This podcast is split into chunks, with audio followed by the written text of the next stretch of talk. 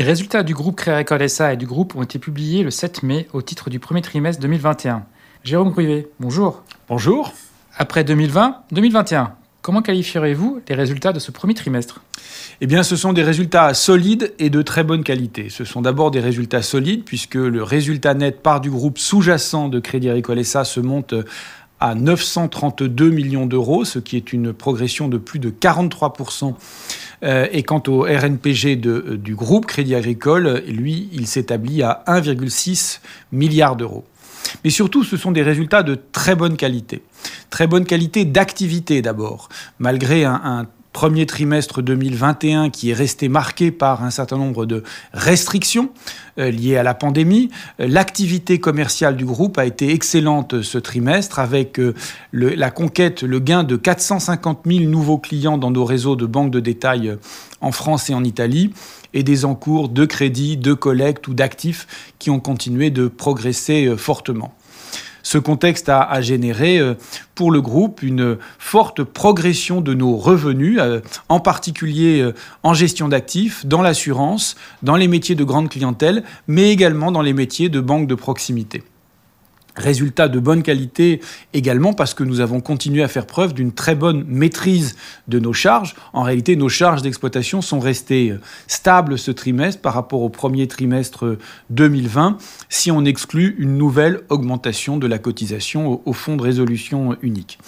Et donc euh, le coefficient d'exploitation hors fruits s'est établi ce trimestre à 58%, ce qui est une amélioration de 4,2 points de pourcentage par rapport au, premier trimestre de l'année 2020.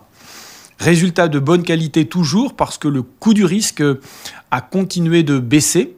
Euh, il s'est inscrit euh, en baisse de 38% par rapport au premier trimestre de l'année 2020. Ce trimestre, euh, c'est un, un coût du risque rapporté aux encours de 37 de base environ, euh, ce qui euh, est tout à fait notable après une année 2020 où nous avions significativement renforcé les provisions euh, sur créances saines, sur encours sains. la qualité de ces résultats est également attestée par l'excellente qualité de notre portefeuille de crédit avec euh, des créances douteuses rapportées au total des encours qui se montent euh, à 2,3% sur le périmètre du groupe Crédit Agricole dans son ensemble et à 3,2% sur le périmètre de Crédit Agricole SA. Ce sont des chiffres qui restent très bas et euh, des taux de couverture qui ont continué à s'améliorer à 84,4% sur le périmètre du groupe et à 72% sur celui de Crédit Agricole SA. Enfin, je terminerai en mentionnant la solvabilité qui s'est à nouveau renforcée. Le ratio CET1 du groupe s'établit dorénavant à 17,3%, ce qui est 8,4 points de pourcentage au-dessus de nos minima réglementaires.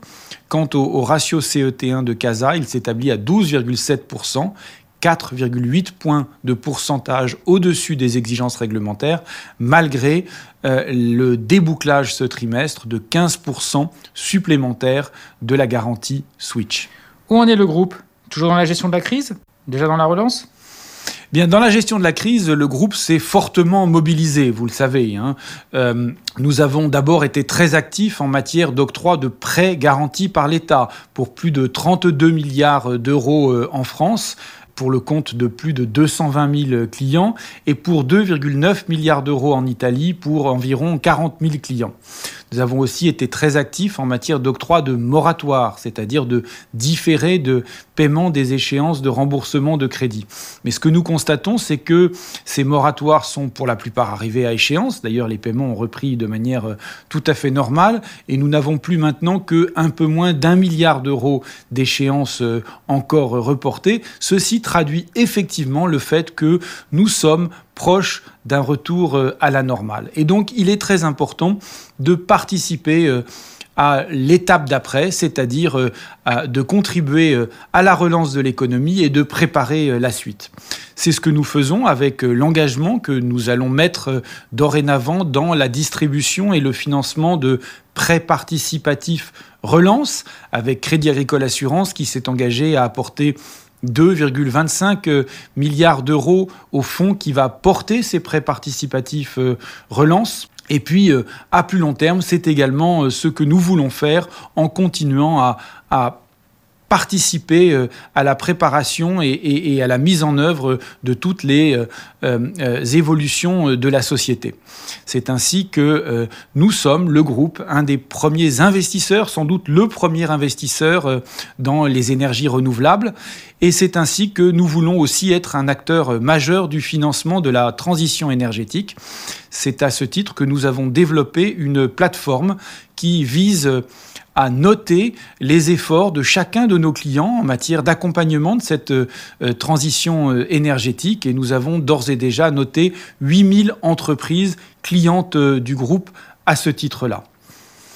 Enfin, je ne voudrais pas terminer ce panorama de l'activité du premier trimestre sans mentionner deux événements euh, majeurs qui euh, ont été annoncés euh, au cours de ce premier trimestre. Le premier, c'est que Amundi est entré en négociation exclusive avec la Société Générale pour l'acquisition de l'Ixor. Cette acquisition fera, une fois intégrée, d'Amundi euh, le deuxième acteur européen en matière de gestion passive. Et puis, euh, parallèlement, Crédit Agricole Italia a réussi l'offre publique qui avait été annoncée en novembre dernier sur Créval. Et là encore, cette opération, une fois intégrée, fera du groupe un acteur encore plus important dans la banque de détail dans le nord de l'Italie, en particulier en Lombardie. Jérôme Grivet, merci. Merci à vous.